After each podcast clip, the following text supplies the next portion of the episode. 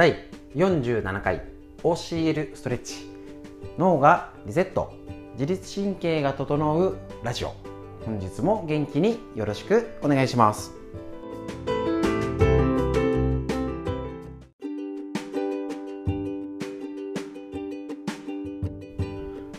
はいこちらのラジオはですね埼玉県本庄市にあります芦沢治療院より配信しております。えっ、ー、とですね教えるストレッチですね。こちらを毎朝月曜日から金曜日まで朝9時よりライブ配信 LINE ライブと YouTube ライブインスタライブをしてるんですけれどもこちらの中身の解説をえっ、ー、とライブ配信って何度も見れないんですけどラジオって何度も聞ける聞き直せるってメリットがあるのでなんかその時ダラダラ解説してたんですけどあせっかくなら録音しちゃえってことでライブ配信中に録音をしてこちらラジオを載せちゃうなんていうねことをやっておりますので、えっと、別に体脂肪の話と気象病低気圧女子の話も合わせてやりますので短い時間ですけれどもどうぞ最後までお付き合いください。今日もよろしくお願いします。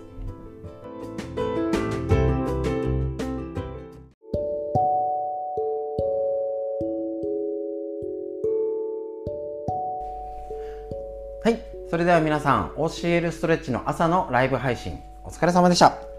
ちょうどただいま、えっ、と、終わりましてですね、えっ、と、ライ、えっと、LINE ライブ YouTube ライブの方は接続したまま、こちら公開録音という形で、えっ、と、お届けしております。こちらストレッチの解説を、えっ、と、その日のことだったりとかしているんですけれどもね、えっ、と、今日の横隔膜のいいですね。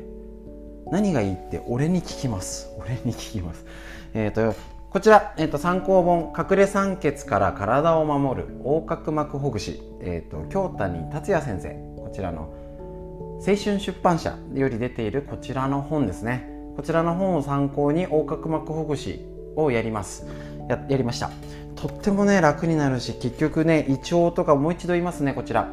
横隔膜ほぐしは頭痛疲れやすいうつ体の冷え自律神経の乱れ便秘肩こり目の疲れ霞目なんかにも効くっていう横隔膜がすごい大事。ですしこちらにもあのこれコロナ後ですよね確かね。心の安定にも効きます。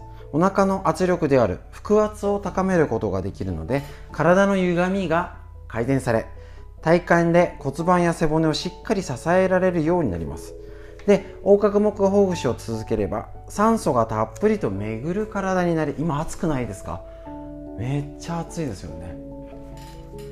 で、えっと、酸素がたっぷりと巡る体になり細胞の一つ一つが生き生きしてくるはずです。すると免疫力が高まり新型コロナの感染リスクもダウンするでしょう。例えばこちら今で言ったらワクチンの副作用とかないようにとか打った後不安かなとかうまく作用とか悪悪い作用ならないように正しく作用するための体にするとしたら何が必要なの？歪みを取って巡りを良くする。もうこの2つ。ね。できるかできないか。ただ不安でとか情報だけ耳から入ってどうしようこうしようは無理です。ただでさえこのコロナがこんなに長引いておりまして今東京で再感染の恐れです。えっ、ー、と普通にえっ、ー、と専門家じゃなくても分かりそうな予測。普通に考えたら今、えーと、人手が増えてますので、えーと、人手が増えれば増えるじゃんと。で、えーと、もしかしたらなんですけれどもワクあの日本ってあこれ俺の予測ですからね。勝手な予想ですので、えー、と勝手に解釈してます。海外はドーンって増えると,、えー、とウイルスウイルスね、コロナコロナからの目線で言うとよし一気に繁殖した状態なんですね。で日本は世界から比べたらドーンとなってません。そうすると多分超居心地がいい国日本。かもしれない。だからダラダラダラダラ平均で急にワクチンで抑え込まれたら菌とかウイルスの性質上どうするかっていうとやべえ急に居心地悪くなったぞ。違う手段を取るぞ。でもしなったとしたらあの変異しやすいんじゃないと。でおそらくねこんなにコロナ後でワクチンを あのウイルスが蔓延した後に世界中の人が大集結するなんてことないから日本型変異株なんて当然できると思います。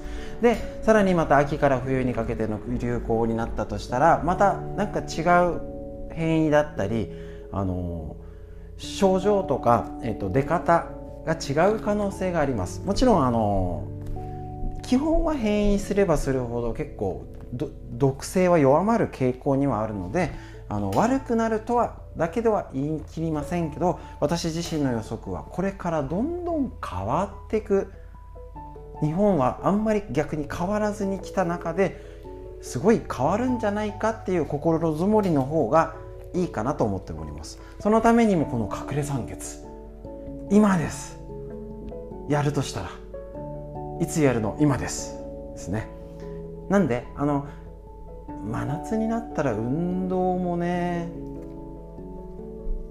嫌じゃないですか。意外と今の気温が動かしやすいんです。ただだるさがあるからちょっと動かすの嫌になっちゃうんです。だから今や頑張れたら夏楽だよね。あとさんありそうでしょ？ね。素人考えですけど十分予測できることってあるはずですのでそういうことを少しでもいいからふーんと考えといて対処するのか何かよくわからない文句だけ言ってやなんか症状だけひどくなってどうしたらいいですかって言われても無理です。ね。ですのでぜひぜひ横隔膜っていうのこの脇の下もあ脇の下もみもみの話しましょう。今日久々に脇の下もみもみのやりました。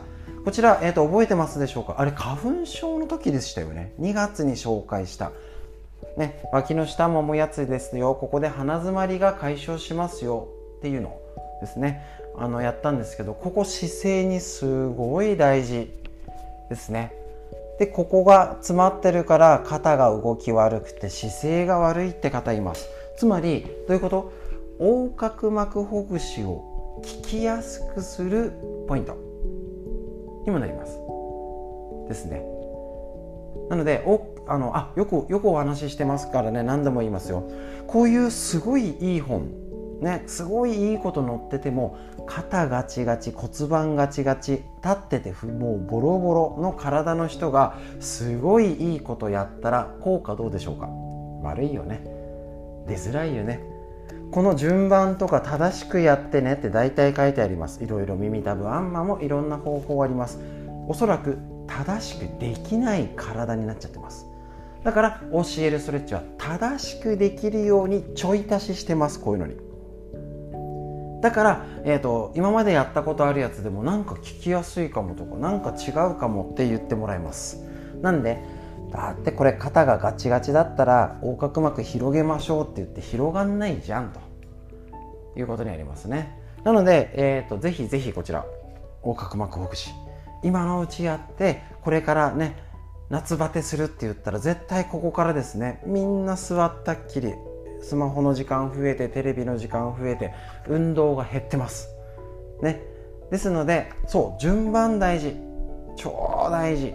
ね。しこういうことただウォーキングすればいいんじゃないですよ。だから例えばウォーキングしてる方でもここしっかりやってから歩いてみたらなんか腕が振りやすいかも。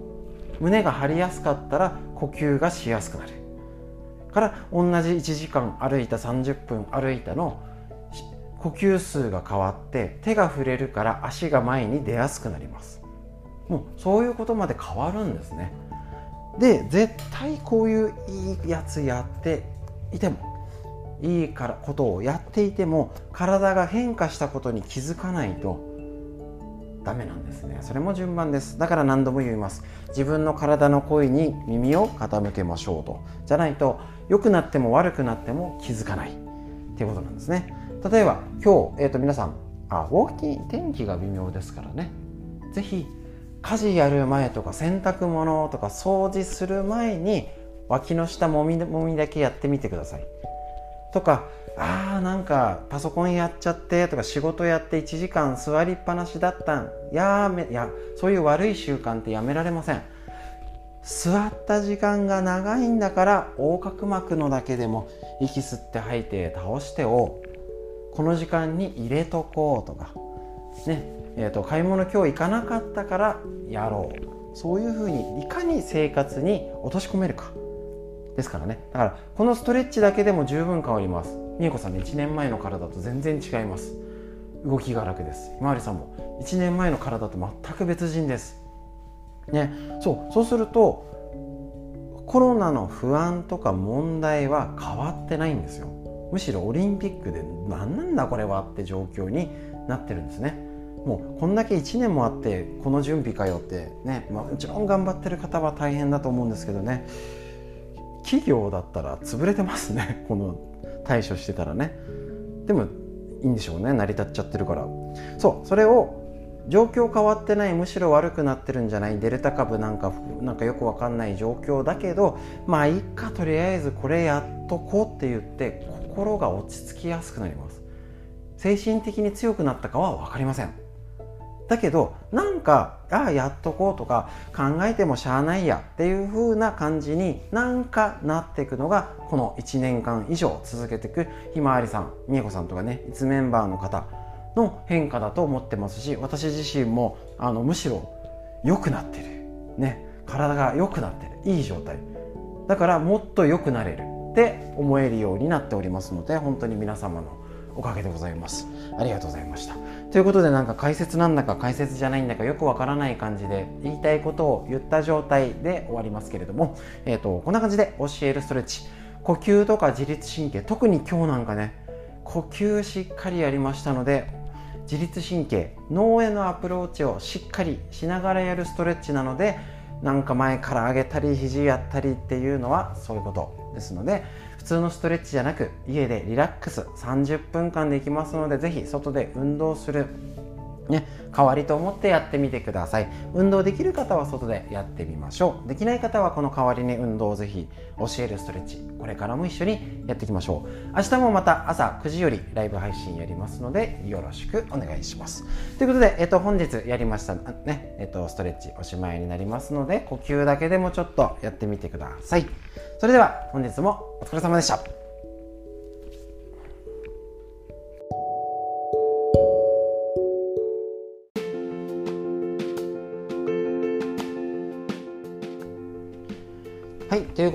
本日も体脂肪のお話ということでこちら図解眠れなくなるほど面白い体脂肪の話。土田隆先生監修の日本文芸社よりお伝えしておりますこちら佳境になってきておりましてね。食事やりまして運動のお話をしております。ね、何度もお話ししましょう。体脂肪はねあのなんか薄着になってきたからお肉気になるわだけじゃなくて、えーと、血圧コレステロール。ですね。糖尿病脂質異常症動脈硬化なんて病気がありますのでこれも今日のポイント、まあの何度もお話しします。BMI って測ってますでしょうか？お腹腹囲お腹周り何センチ？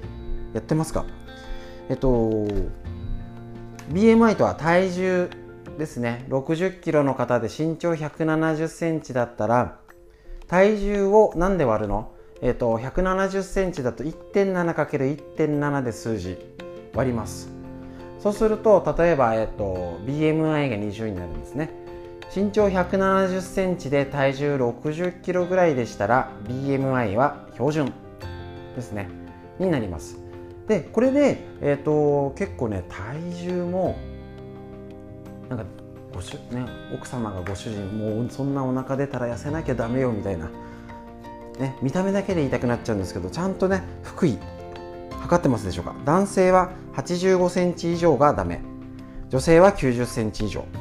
だから BMI が25以上で男性は腹囲が8 5センチ以上。女性が9 0センチ以上だと内臓脂肪隠れメタボっていうことになるのでここの基準チェックしましょう。意外とやってる人少ないです、ね、血圧はいくつっていう大体いくつって答えられる方いても BMI いくつに答えられる人はほぼいない。少ない。っていうことはどういうこと？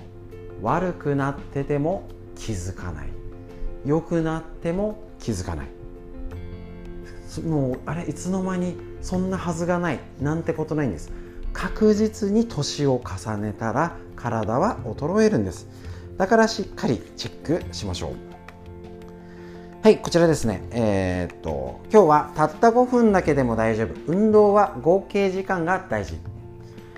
平日は仕事や家事が忙しくてなかなかまとまった時間が作れない。という方も多いと思います。ではそのわずかな時間で細切れに運動してダイエット効果はあるのでしょうか？有酸素運動によって要はウォーキングとかですね。ゆったり深呼吸したあの呼吸を伴う運動。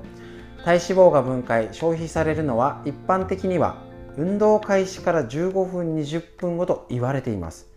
これは運動によって一気に消費エネルギー量が増えるとよりエネルギー効率のいいグリコーゲンが優先的に使われるため。脂肪が本格的に消費されるのはグリコーゲンが底をつく15分から20分後というわけです。そうなると5分10分程度の短時間の運動では脂肪を減らす効果は期待できないように思えますがそんなことはないです。いいですねこれ。運動中はエネルギー源としてグリコーゲンが優先的に使われますがあくまで優先的であって脂肪が全く使われないわけではないのです。グリコーゲンと同時に脂肪も消費されていてその割合はグリコーゲンの残りが少なくなるにつれて逆転していきます。つまり1回の運動時間が短くても脂肪は着実に消費されるのです。また有酸素運動は一度に長い時間やっても数回に分けてもトータルの運動時間と強度が同じなら消費カロリーも一緒。だから細切れでも最後のをやるのは合計時間。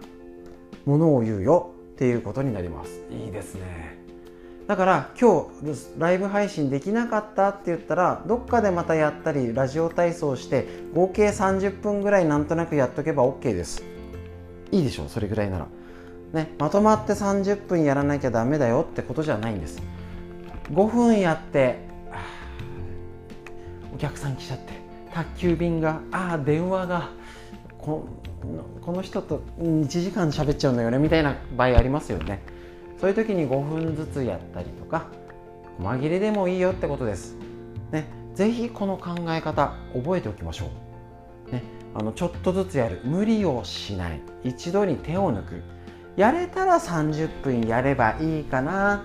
外にウォーキング今日は歩きやすいし歩いたらゆっくり30分歩こう。ダメだったら家でのんびりしようっていう考え。これぐらいだからね知識を正しくこんなことをね毎日ずっとお伝えしています。そうするとどんな得するの？楽しても脂肪を落とせる体づくりが目指せます。知らなくて手は抜けません。知らないで手を抜いたらそれはただできないだけです。運動とかがねあの何でもそうですよね。知っててあの手を抜くのと。知らなくてね練習しないのはそれただできないだけです以上体脂肪のお話でした。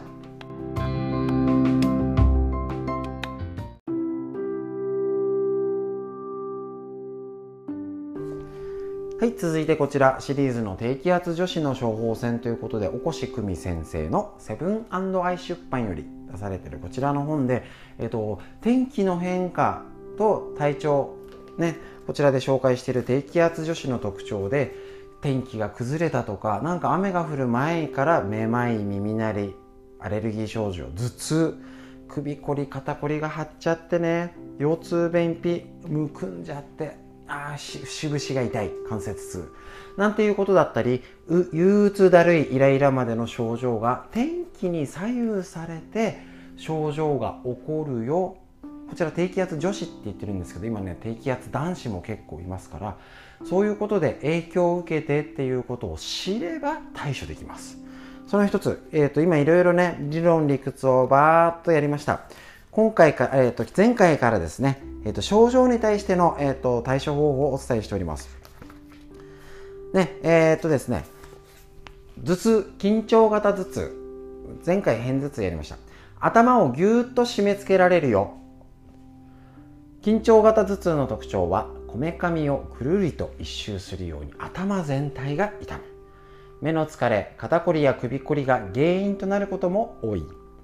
朝晩の冷え込み、今日みたいなね、急激な気温低下気圧の変化時に頭を締め付けられるように痛むよっていうのが緊張型頭痛の特徴です皆さんもありますでしょうか？ご家族とかねなんかまた頭痛って言ってるけどなんかやっぱ天気悪い日にあ結構知らないですからね。話題にしてください。ネタにね。こういう時はなんか体調だるいよね。ああ私もって言っててやっぱ天気悪い時になるんじゃない？なんて話するとあれそそういうのあるの？私知らないんだけどみたいな、ね、あの調べて関係ないわならわかるんですけど意外と知らない。そんな時の対処法はぬるめのお湯にのんびり使う。首や肩を温める。ウォーキングなど軽めの運動をして血行を促進させる。ですね。で、えっと、ストレスを手放す。緊張型頭痛の大きな原因はストレスだと言われています。ストレスと一言で言っても範囲は広く長時間同じ姿勢を続けることによって起こる筋肉の緊張も身体的ストレスですしお天気の急変や強風なども体にとっては大きなストレスなのです。お天気的な要因がない時に起きる緊張型頭痛。これも覚えておきましょう。首肩周辺の筋肉のこわばりが大きいよ。だから教えるストレッチやってね。メカニズムとしたら長時間同じ姿勢でいたことによって首肩周辺の筋肉が硬くなる。その部分の血流が血流が悪くなった結果首肩こり首こりが発生。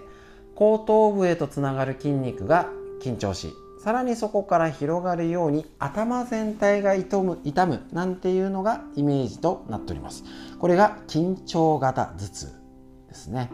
この時ね是非ねえー、とやってみてください。なんか片頭痛の時はシャワーだけにしてアイマスクをつけてこめかみを冷やす。とかいいらしいですね。これ昨日ややりましたよね。はい。で緊張型頭痛の時はアロマを焚いたり音楽聴いてリラックス。ぬるめのお湯でゆったり使って血行促進とちょっとね対処が違うってこと知ってましたでしょうか？これ意外と知らない？頭痛だから私これしますみたいな。意外と知らないんですね。で緊張型頭痛片頭痛を結構知らない方もいますしお風呂入んない方がいい時とシャワーだけで済ました方が体が楽かなの時と逆にゆったりぬるめで入って血行促進した方が取れる頭痛これをあるんだよって知っとくだけでも対処が変わってきますので是非自分はどっちが楽になるタイプかなとか何かね春先はなんかやっぱ温めた方がいいな。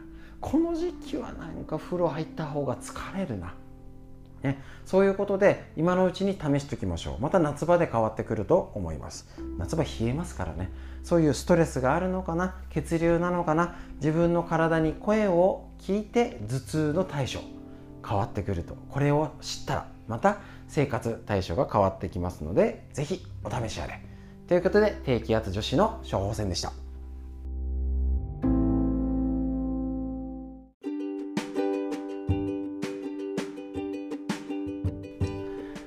ということでいかがでしたでしょうか？ストレッチの解説、ね、あのライブ配信、公開録音をして体脂肪の話と,、えーと、自律神経が絡む低気圧女子のお話というラインナップで今お届けしております。こちらですね、毎日のようにやっているんですけれども、ぜひどうでしょうか？少し長くもうね、えっと、あれ40何回でしたっけ、えっと、結構長くやっておりますので、少しずつ、少しずつです。同じように同じようなことを耳なら何回も聞けるんですね。少し馴染んでくる。あまた同じことを言ってるって気づいたら中に入ってる証拠です。しっかり耳から聞いて難しいんですよ。なんかたまにねこんな理科の話なんだかね。なんあそれ言われるとな耳が痛い。なんてことも含まれると 思うんですけれどもこれからのコロナの時代まだまだ続く時代に今までと同じような感じで生活して同じような運動をして同じようにダラダラしてたらおそらくマイナスが増えた分だけどうなの？結果体はマイナスな状態に向かっちゃうんじゃないって思うと思います。だからあのそれをなんとかやめようとか悪い習慣は変えるの難しいんです。だから教えるストレッチだったり今日の呼吸とか脇の下もみもみだけでいいです。是非とも今までにない習慣をプラスを増やしてみましょう。それも結果的にプラスになればいいよね。それが続いたらちょっとレベル上げるとかね。そこから正しい順番をやって是非正しい対処正しい知識を入れて今までと違う体づくりを自宅でやっていきましょう。そのヒントを毎日放送しております。ということで本日以上になりました。最後までお聴きくださいましてありがとうございました。